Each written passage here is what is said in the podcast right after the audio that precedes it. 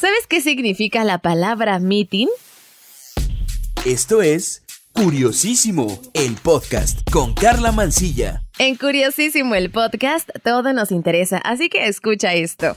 Hablemos de la palabra meeting. Primero hay que dejar en claro que esto es uno de los medios tradicionales más empleados por los partidos políticos, digamos que en el estruendo político, aunque ahora compita con otros medios más modernos en la difusión de algún mensaje. La palabra meeting es un término que procede del inglés meeting, que significa encuentro. Entonces los mítines son reuniones públicas en torno a una causa política común.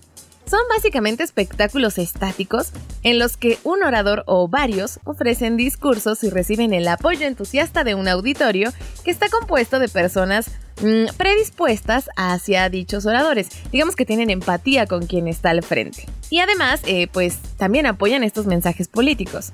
Tienen pues una doble dimensión. Eh, transmitir ideas, mensajes o discursos pero también sirven para reforzar los liderazgos y las lealtades.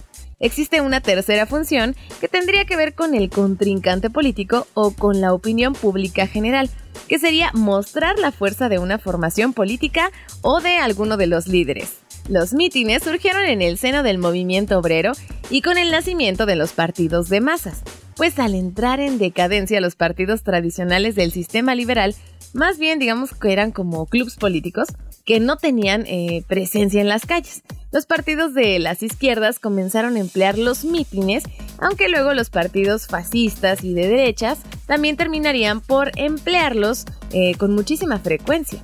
Los partidos de izquierdas comprendieron que el mitin era un instrumento muy eficaz para difundir ideas entre un público con poca información como era el compuesto por los obreros. Pues bien, los partidos fascistas transformaron los mítines en grandes exaltaciones de sus líderes con una eh, parafernalia muy bien estudiada que pusieron en práctica los fascistas italianos y el nazismo alemán.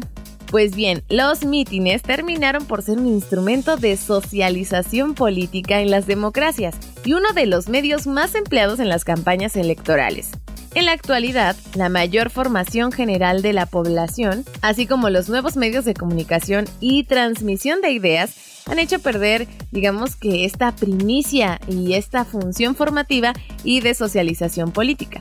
A esto hay que sumarle la crisis actual de los partidos en nuestro sistema político, que tiene algo que ver con la pérdida de importancia de los mítines. Hoy se usan en las campañas electorales los mítines como un instrumento para demostrar el gran número de seguidores y solo esta demostración de gente que es fiel a un partido o a un candidato es para imponer cierto miedo a los rivales, además que los mítines se usan sobre todo como una unión entre militantes y los líderes, y algo que no está muy dicho es que también estos mítines esperan que eh, las cadenas de televisión o redes sociales retransmitan alguna parte de estos actos, alguna parte de su mensaje. Al final, todo suma.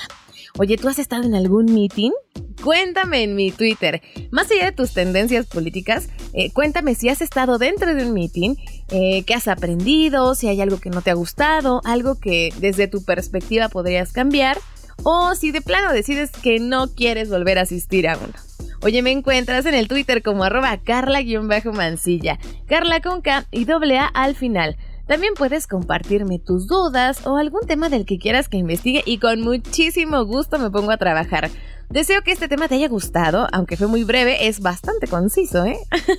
Muchísimas gracias por prestarme tus oídos en otro episodio de Curiosísimo el Podcast. Aquí todo nos interesa. Yo soy Carla Mancilla. Cuídate, un beso. Adiós.